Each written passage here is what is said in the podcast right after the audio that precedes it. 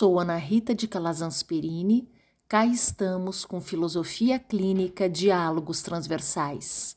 No episódio de hoje, a mudança é a única certeza. Manifestação da professora Marisa Niederauer, que generosamente partilha sua rica experiência clínica nas turmas de formação do Instituto Pacter, de Porto Alegre.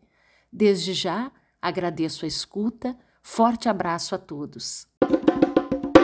Saudação a todos. Eu gostaria de dizer algumas palavras inspiradas na música dos Titãs É Preciso Saber Viver. Quais seriam os objetivos desta fala? Gostaria de constatar a importância da história de vida vivida até aqui na construção da identidade pessoal e profissional de cada um de vocês contribuir também para que cada um pudesse repensar, desconstruir, reconstruir conceitos que movem comportamentos, sempre atualizando uma visão de mundo, tanto exterior quanto interior, capazes de tornar mais presentes a ideia de processo. Se tivéssemos que colocar um título, o título seria A Mudança é a Única Certeza.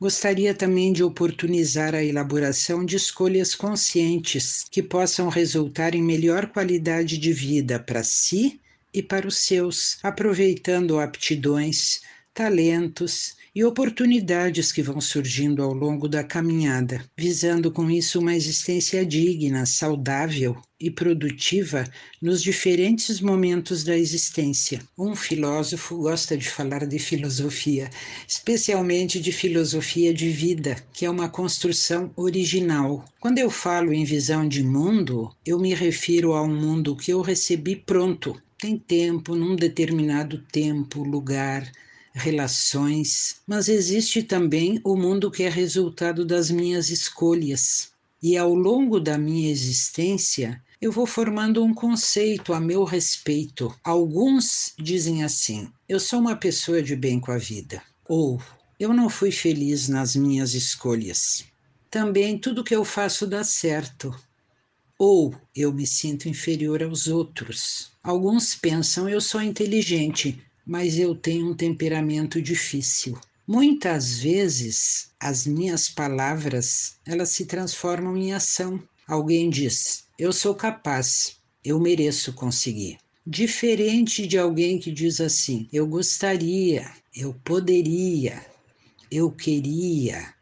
Diferente de um tempo presente, não é? Eu gosto, eu posso, eu quero. Alguém diz assim: "Uma hora dessas eu apareço lá", ou eu vou passar na tua casa domingo às 10 horas. Qual desses vocês acham que vai mesmo? Uma criança que vai crescendo ouvindo: não faça isso, não quero pensar nisso, não, não, isso aí é perigoso, cuidado. Observem como as palavras têm força. E as minhas emoções, então, nem se falam. Tem emoções que mexem com o meu corpo, com as minhas relações e com a forma de colocar para fora o que vai por dentro. Teríamos muitos exemplos, né? Às vezes eu estou indo para o trabalho numa boa e acontece um acidente que causa um grande engarrafamento. Como eu reajo numa hora dessas? Ou na hora de sair para o trabalho, na hora do café da manhã, a sua filha derruba uma xícara de café quente na sua calça. Tem gente que fica extremamente perturbado com isso. E aí surgem muitas perguntas. No exemplo do café, o seu dia foi prejudicado por causa da sua filha? Por causa do café que caiu na roupa? Porque por causa de uma multa de trânsito que vai acontecer porque eu vou sair correndo? ou por minha causa. Por isso, há quem diga que a emoção é a parte mais bela e mais burra dos seres humanos. Quantas vezes eu não ousei por medo de errar? Quanta gente pediu demissão num momento de raiva? Quantos pais descarregam nos filhos as humilhações que vivem no ambiente de trabalho?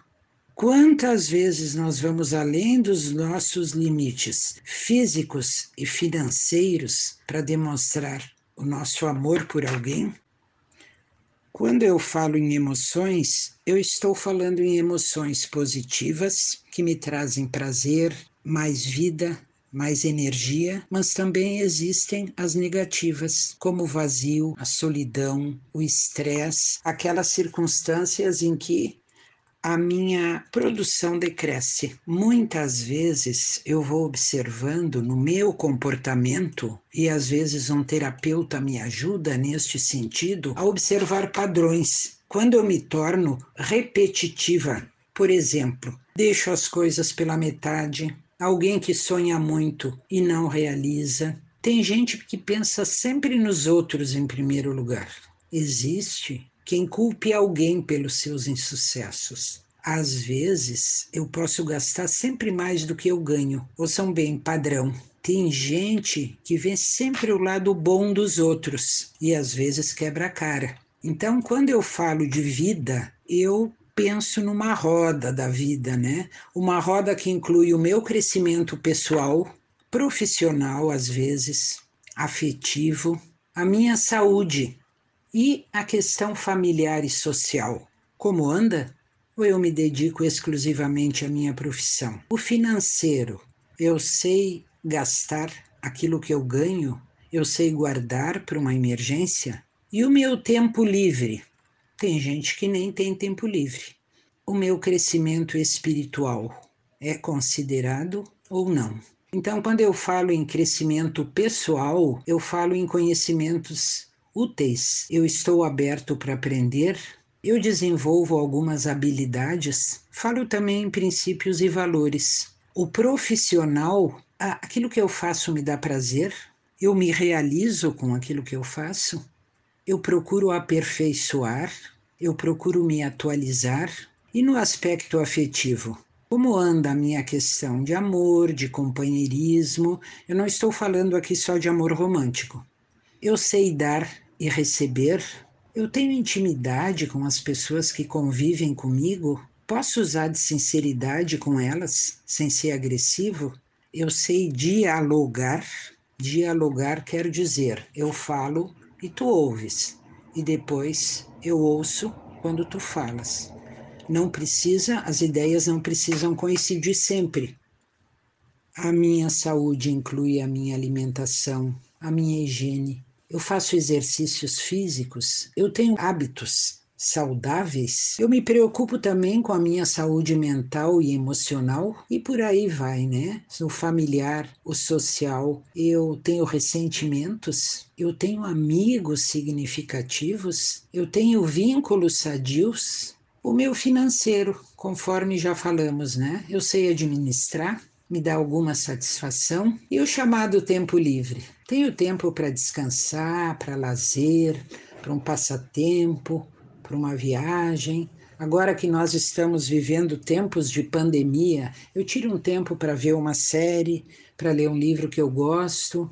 E o espiritual, eu não falo especificamente de uma religião. Eu falo de integridade, de sabedoria que vai além do conhecimento, daquilo que eu conheço nos livros. Eu encontro sentido na minha vida, eu vivo em paz, clareza hoje de que a mudança é a única certeza. A gente diz assim que ontem é um farol, uma experiência que representa um farol que ilumina para trás. Amanhã é um sonho, e aí nós falamos em utopia. E hoje a gente diz assim: é presente, é a realidade. Por que será que ela é chamada de presente, né? Uma oportunidade que bate à nossa porta. Qualidade de vida, para alguns é fazer uma atividade física, para outros pode ser a fotografia, para os outros pode ser o artesanato, aquilo que nós chamamos de remédios existenciais importantes. Não vamos esquecer que o futuro não é um lugar para onde estamos indo, mas um lugar que estamos criando. O caminho para ele não é encontrado, mas construído, e o ato de fazê-lo muda tanto o realizador contra o destino. Um abraço a todos.